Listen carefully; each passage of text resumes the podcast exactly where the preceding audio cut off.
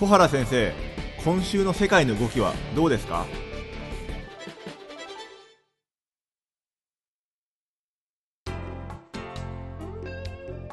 えー皆さんこんにちはオートバンクの上田です。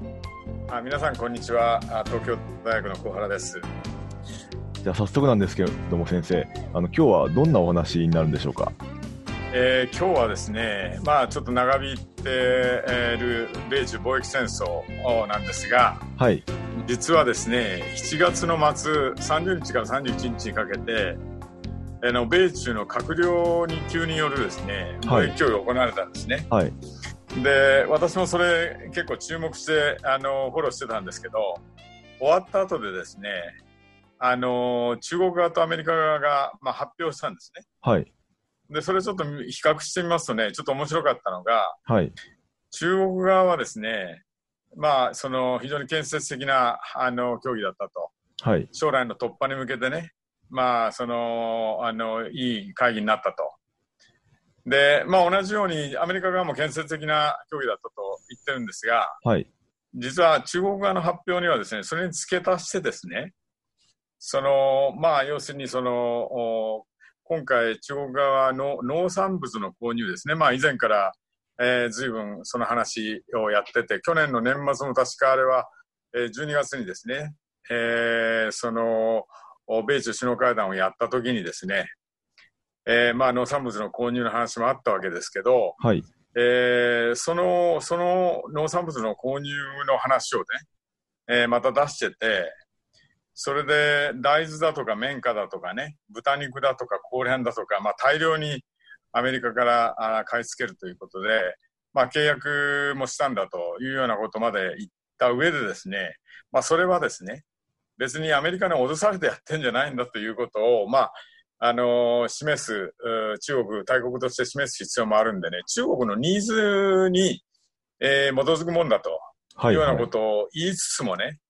やはりね、善意っていうような言葉が出てくるんですよね。善意それで、うんあの、アメリカ側もやっぱり善意をね、やっぱり示すべきだっていうようなところが、まあ、出てるんですよ。はいで、そこがね、ちょっとアメリカ側の発表とちょっと違ってて、つまり、あの、あの、上田さんもお覚えてらっしゃると思いますけど、大阪でね、6月末にあの、えー G20 やりましたよね。はいありました G20 の首脳会談の時に、首脳会議の時にですね、実は習近平国家主席とトランプ大統領が会談をしてるんですね。はいで、その時に実は、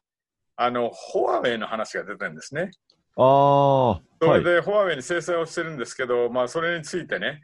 えーそのトランプ大統領が、あのお結構前向きな発言をしして、はいそれで一応、まあ、貿易戦争も一時休戦みたいな感じえーだったんですね。はいで、まあ、そういうのを受けてね、まあ、この7月末のお米中の閣僚級の協議が行われて、その、あの、結果の発表が今、僕が言ったような感じなんですけど、まあ、その善意っていうのがね、多分そのホワウェイの話も含んだアメリカ側の前向きの対応だと思うんですね。で、ところがね、それが終わるや否やね、あの、全く、あの、中国側は、もう意表をつかれたような形だと思いますし、多分トランプさん以外のね、ホワイトハウスあるいは、まあ、ワワシントン DC のですね、まあ、せ政策担当者も含めてですね、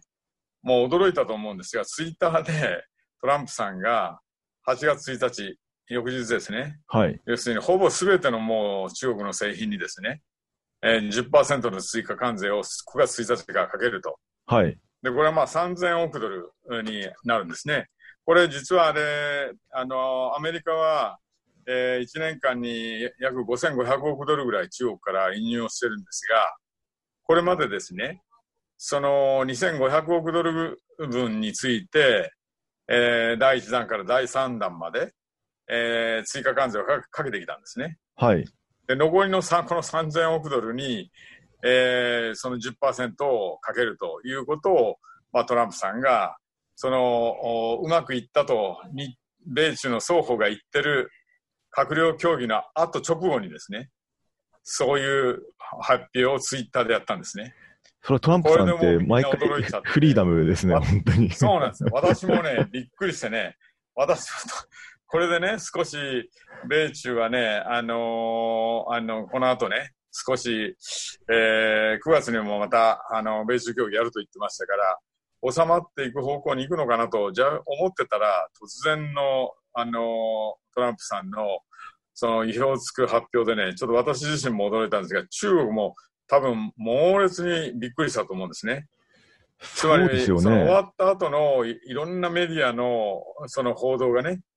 いや、非常にいい競技だったという、もう本当に肯定的な報道が中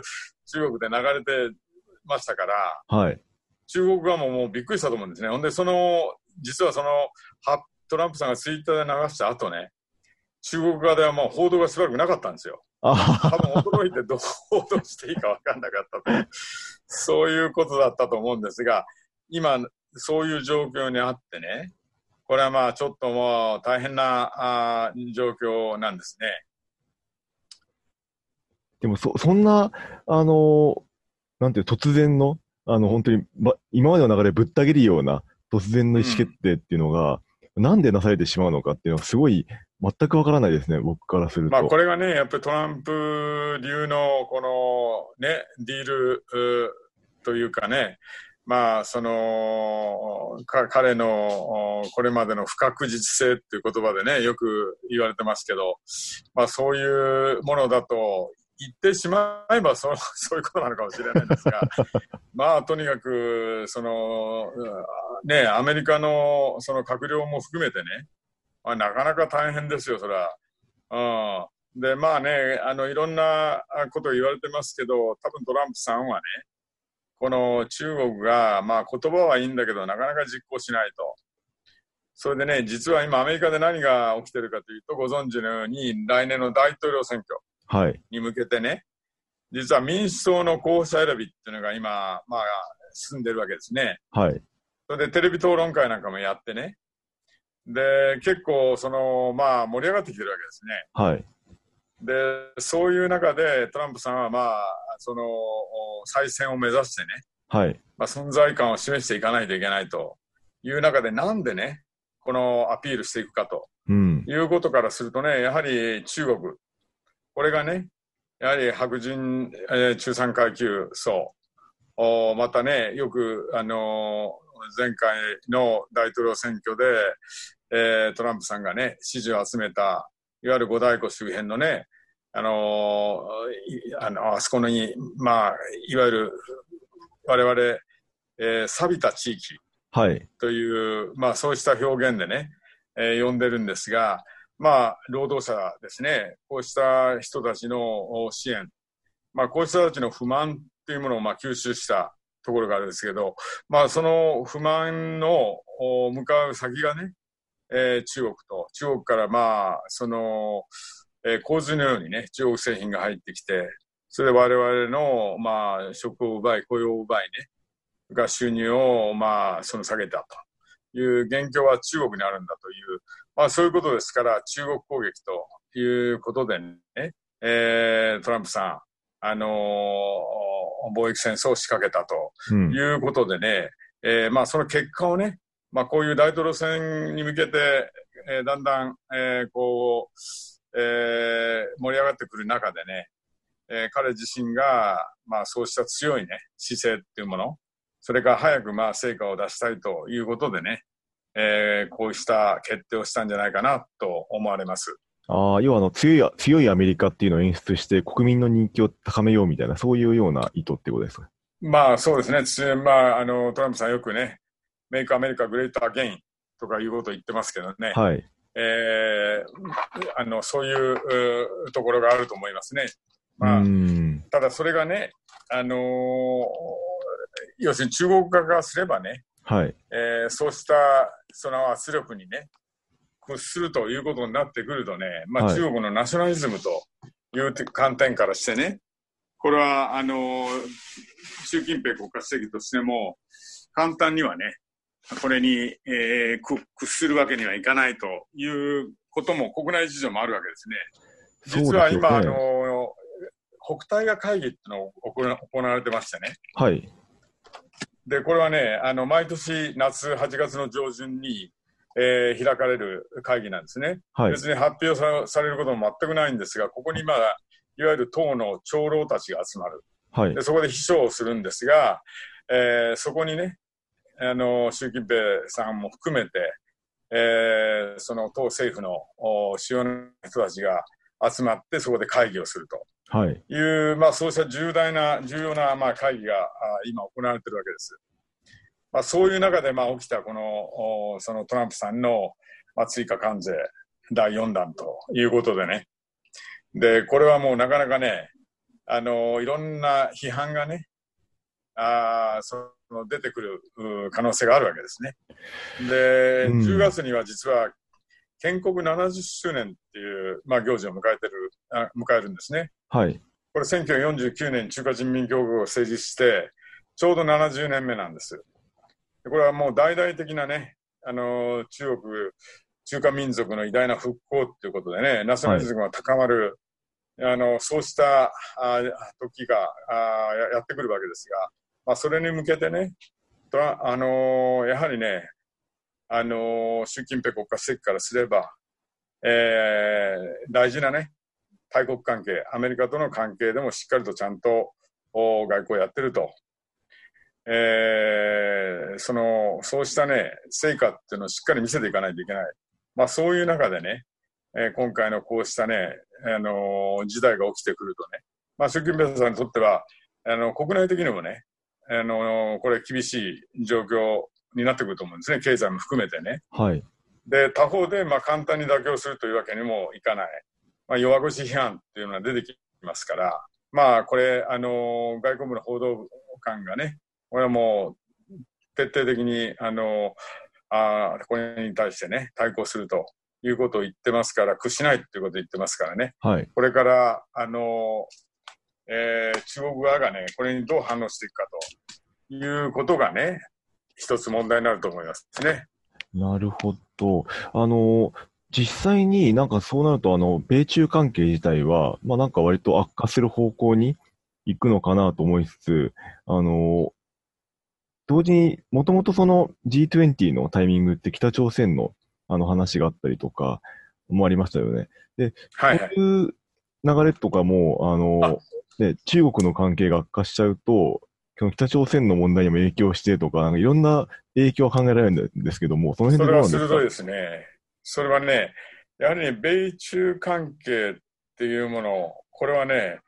あの今、その世界第1位、第2位のね、経済大国で、かつ、まあ、軍事的にもね、えー中国が、まあ、あの軍事力を強化して、えーその軍事的なあの能力でもね、えーアメリカに迫ってきてるっていう、まあ、そういう状況がありますから、えーこの二大えーそのお大国がね、えーどういった関係をその結んでいくのかっていうのが、あまあ、世界にいろんな影響を与えるわけですね。はい。で、その中で例えば今言われた北朝鮮の問題について、これは今、米朝の、おまあ、首脳会談、この間ね、あの G20 の後に突然、トランプ大統領が反問店に、えー行ってですね、はい。そこで、えーアメリカ大統領として初めて北朝鮮のお領土に足を踏み入れてね、そして、えー、反問店で、えー、金正恩委員長と首脳会談、3回目の首脳会談しました。はい。で、この米朝のお交渉がどうなっていくのかということが一つ大きな、まあ、朝鮮半島、これ日本の安全保障にも影響を与えるわけですが、大きな鍵を握るわけですけど、まあ、その背後にね、実は中国っていうものがね、の存在っていうのは非常に大きな意味を持ってるわけですね。ほんで、はあの、まさに G20 の前にね、えー6月、これ、あのー20日ですが、えー習近平国家主席が、えー北朝鮮を訪問して、初めてね、えー習近平国家主席として訪問をして、ここで、あの、金正恩委員長と、まあ、首脳会談をしていると。で、その後、大阪にやってきて、米中の首脳会談をやって、まあ、そこでさっき言ったような貿易問題、そしてまあ北朝鮮の問題についても話をしている。で、その後、先ほど言ったトランプ大統領が、まあ、反問店に突然、あの、訪問したと。まあ、そうした流れがあるわけですね。はい。まあ、そうした中で、多分ね、私が見るところはね、米中関係、まあ、こういった形でアメリカが一方的にね、追加関税をかけるというような形で、今、先ほど言ったように中国側にとっては非常に難しい状況に、えー、陥ると。これ、アメリカももちろん消費税、え、あの消費にかけられる、まあ、あの関税になりますから、まあ、販売価格に上乗せされるというような形でね、消費者の影響が出てくるわけですね。それ小売、小売業もそうなんですが、まあ、だからアメリカも相当な影響を受けるわけですけど、中国も大変な影響を受けるというようなことでね、まあ、そうしたそのことからすると、中国からするとね、要するに、その、協力、北朝鮮で、まあ、その中国の協力を求めると言いながらね、はい、中国の利益には一切その考慮しない。まあ、そうしたね、やり方に対してね、要するにアメリカ、中国からすればね、アメリカとは我々も協力できないよということになるわけですから、はい、そうすると北朝鮮問題において米中が協力していくということにね、影響がこれ出てくるわけですね。はい、これ実際もう国連大使、中国の国連大使なんかが、まあ、そういうことももう言い始めてるわけですね。だからそういう意味で言うと、いろんなね、他の問題にも影響があ及んでくるということにが、まあ、懸念されるわけです。おっしゃった通りね。うんうんうん。あの、まあ、その国際情勢っていうのもそうなんですけども、日本にとってって何か影響はあるんでしょうか？まあ、これはね、えっ、と、今、アメリカとのの関係で言えば、日本も実は貿易協議、これ抱えてるわけですね。はい。で、あの、実は、えー、ご存知のように TPP というですね、その、いわゆる、えー、アメリカも入った12カ国で作ったですね、この自由貿易、環太平洋パートナーシップですが、この自由貿易協定っていうものをですね、実は作ったんですが、はい、トランプ大統領になってからアメリカがここを離脱したんですね。はい。で、今、まあ、あの、アメリカ抜きでの11カ国、TPP11 と呼んでますが、はい、まあ、それが出来上がってるわけですけど、肝心のアメリカが入ってない。その中でトランプ大統領は、そうしたマルチ、多国間の枠組みよりもね、倍、つまり、えー、1対1でね、えー、その2国間の間で自由貿易を、協定を結んでね、それで、まあ、アメリカの利益というのをね、そこで最大限に追求していこうと。まあ、こういった戦略に出てきているわけですね。これで、まあ、ナフタもそういう意味で言えば枠組みを変えてですね、メキシコ、カナダと新しい取り決めを結びましたし、はい、まあ、そういう意味で言うと日本とも、要するに倍でですね、新しくやりたいということで、まあ、協議が始まるわけですが、まあ、その中でね、日本からすれば、まあ、その TPP11、今の TPP の水準、まあ、これはアメリカに認めてもいいわけですね。はい。ただこれ以上認めるかどうかっていうことが非常に難しい。アメ日本からすれば、要するにそこはなんとかそのしのぎたいというところだと思うんですね。ただ、そのそういう意味で言うと、米中のこの貿易戦争というものと、日米のこの貿易協議、これはまさにまあ関係、そういう意味での関係はするわけです。はい。で、えー、まあ、その米中がね、この激しくなってくると、えー、アメリカからするとね、まあ、中国との方にまあ勢力を割かれるというようなことがあるとね、日本の方に、まあちょっと、えー、それだけの余裕がなくなってくる。で、かつ日本との間では早くまとめたいっていうことは多分あると思うんですね。特に農産物については、はいあのオーストラリアなんかは TPP11 に入ってるわけですね。うん、で、こうした農業国との間でのその農産品の関税っていうのは下がっていくと、特に例えば牛肉とかですね。そうすると、あのアメリカの畜産農家は非常に困るわけですね。競争力が落ちるわけですから。はい、まあ、そういう意味で言うと、アメリカの農業団体は早く日本との間で、その、これを取る、取る、取るべきものを取りたいということだと思うんですね。まあそうする、そういうことであればね、日本からすれば早くそういったところだけど、あまりその間口を広げるないでね、要するにそういった農産物とか、日本がまあ、その、あの関心のある自動車であるとかね、まあ、そういうところでその項目を絞ってね、早くこの決着をつけるということが多分日本にとってはいいんだと思うんですね。うんうんうん、なるほど。なんかいろんなところに影響が及びますね、本当に。うん。それでこれね、米中関係っていうのはそういう意味で言うと、まあ、これ、貿易の話を今しましたけど、はい。でもその背景に根っこにね、実はその新冷戦とも言われてるような、あのー難しい、もっとね、構造的なね、覇権争いっていうものが関わってきてるわけです。はい。つまりこの貿易戦争っていうのは単にその貿易面だけの話じゃなくて、この貿易、特に貿易の中でね、えーそのよく言われてるのが技術覇権っていうことを言われるんですが、あのいわゆるハイテク産業ですね。これ中国が中国製造2025という、まあ、国家のお推進する産業政策。はい。まあ、こういうものを掲げてですね、まあ、その、おまさに AI であるとか、えービッグデータであるとかですね、ロボットであるとかね、えーそうしたね、新しい分野で中国が、まあ、あのーおアメリカに追いつき、追い越すというようなね、まあ、そうしたね、その野心的な、まあ、産業政策を国を挙げて今やってるわけですね。うん。で、そういうものに対して、例えば補助金を、まあ、国営企業なんかにたくさん出してるわけですが、そういうものが WTO 違反じゃないかというようなことで、まあ、アメリカは、でそういうものをやめるべきだということを、まあ、このこうした貿易交渉の中でも言ってるわけですね。はい。つまりそれは、あの、あ、中国がそうした、その、お産業政策を取ることによって、将来の第四次産業革命とも言われてますけど、将来の技術的な覇権をアメリカから奪い取ろうとしてるんじゃないかあと。あ、なるほど技。術覇権っていうのは実はうん経済的なそうした技術っていうのがですね、これ軍事的な技術にも実はあの使われるわけですね。はい。で、そうなってくると、その軍事的な覇権にまで影響してくるわけです。アメリカはそれを非常に恐れてるわけですね。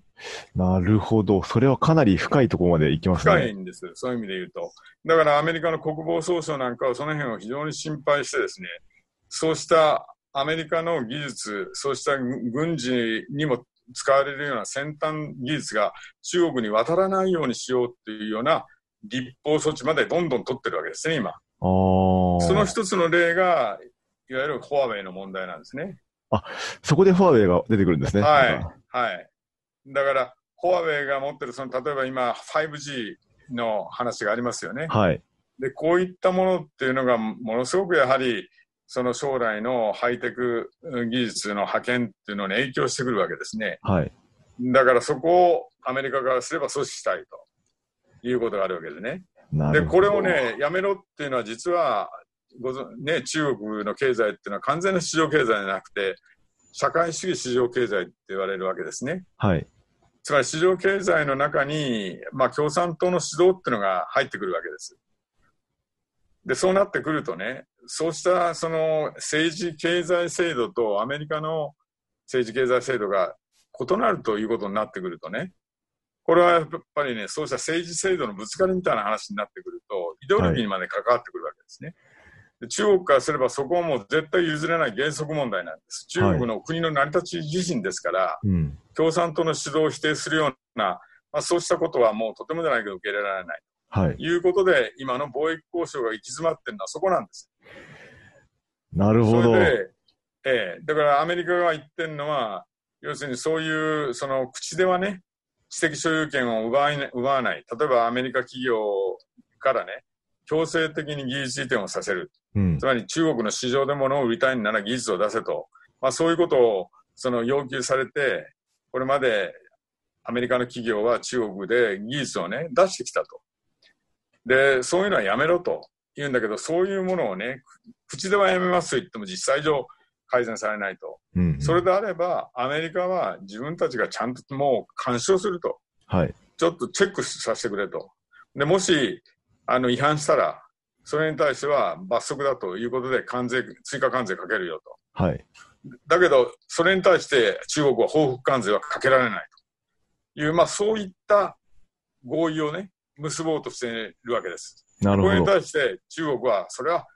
ね、一方的でね、平等じゃないと。うん。中国の主権をね、ないがしろにしてるって反発をして、そこがまとまらないわけです。なるほど。まあでもそこをアメリカとしてはこう、あ安易に認めちゃうと、その軍事力の問題が出てきちゃうから、なかなか認められないですよね。うん、だから中国がね、これからもどんどんどんどんそうしたね、その強くなっていくのをどうこうアメリカとしてはね、抑え込むのかっていう、そこの問題なんですね。うん。で、これはだから、あの、そう簡単じゃない。中国もね、自分たちには発展する権利があるんだということを言ってるわけです、ね。はい。発展する権利を否定されるっていうのは、これはもうとてもじゃないけど、許せないということなんですね。これ中国の場合には、まあさっきナショナリズムの話をしましたけど、よく屈辱の近代っていう言葉があるんですね。うん。はい。これアヘン戦争以来中国はね、やはりその欧米列強、まあその日本も出てきますが、まあそうしたあそのお諸国にね、ぱり蹂躙されて、うん。えー屈屈辱のまあ歴史を自分たちは味わったと。はい。で、今は要するに中国共産党の下でね、その中中華民族の偉大な復興っていうのを成し遂げる、つまり中国の夢を実現する強い国、強い軍隊、こうしたね、国になるんだっていうことで、まあ、今、あのー2050年、まあ21世紀中央にはね、世界の舞台の中心に、中央に立つんだっていう、まあそういう勢いで今やってるわけですね。はい。で、それに対して、まあ、アメリカが、まあ、警戒をして、えーこれをなんとか、その、食い止めたいという、まあ、そういう米中関係が今あって、アメリカでは、これはね、非常にそうした中国の台頭っていうものに対する警戒感が、ワシントンだけじゃなくてね、広く国内に広がってるわけです。で、これをね、いわゆる、その、ある専門家たちは、あの、いわゆる月日ですの罠というふうに呼んでるんですね。はい。で、月リゼスっていうのは、上田さんもご存知のように、古代ギリシャのね、あのー大変な歴史家なんですね。はい。で、彼はいわゆるペロポネソス戦争史っていうのを書いたんですね。はい。これはもう二十数年、あのーアテナ、アテナイとスパルタが戦ったたあの戦争なんですけど、うんうん。アテナイの将軍としてね、月リゼスは従軍をしてたんです。はい。で、その戦争をずっと見てきたんですね。で、その戦争がなぜこんな戦争が起きて、ギリシャはもう荒廃してしまうわけです。うん。で、えーなぜこんなことになったのかということで、彼はまあ結論としてね、簡単に言えば、いわゆる、あの、アテナイの台頭、力の台頭ですね。うんうん。えー力の増強、増大と、それを恐れるね、スパルタ、スパルタの恐怖心。これを、これがね、いわゆる戦争を不可避にしたんだということを言ってるわけです。で、これをね、実は現代のアメリカと中国に照らし合わせて、米中戦争が起きるかもしれないという、まあ、声が今出てるわけですね。で、これをまあ、いわゆる月日の罠っていうことで、これあの、ハーバード大学のアリソン教授がね、実は。はいチームを作ってね、えー近代のそうしたケースっていうのをね、16ケース調べたんですよ。はい。対等国家とね、既存のまあ超大国との関係で、それが戦争になったかならなかったか。うん。これはね、実は16のケースのうち12のケースで戦争になった。結構すごい状況ですね、それは。それでね、実はね、この月ですの罠っていうのはね、習近平国家主席も知ってましたよね。ご存知なんですか、習近平で、彼はね、アメリカに以前訪問した時にね、オバマ大統領の時ですが、えこれ質問をされてね、記者からもねえ。、はい。で、それはね、米中の首脳が、指導者がしっかりしてればね、それは回避できるんだということを言ってるわけですね。なるほど。まあだから、米中関係っていうのはそういう意味でね、トランプ大統領は大統領選挙っていうのが頭にあって、そこで成果を出さないっていう、かなり短期的な視点から、あの、米中関係、えー見てる可能性ありますけど、はい。それを取り巻きのね、政策担当者、安あ安全保障、あるいは、ね、国防をやってる人たち、学者ね、えーも含めてですね、え議会もそうですが、かなりそうした深い、その中国の台頭に対する、この危機感っていうんですかね、警戒感、これがまあ広がってるっていうのが、まあ根っこにあるっていうことですね。なるほど。はい。いや、かなり奥深い話でしたね。あの、そうです。まあ、そろそろ時間が時間なのでですね。はい。じゃあ今日はちょっとこの辺にしましょう。はい。また、あの、はい今度ぜひ続きをですね、聞ければと。そうですね。はい。じゃはい。あ今日はどうもありがとうございました。ありがとうございました。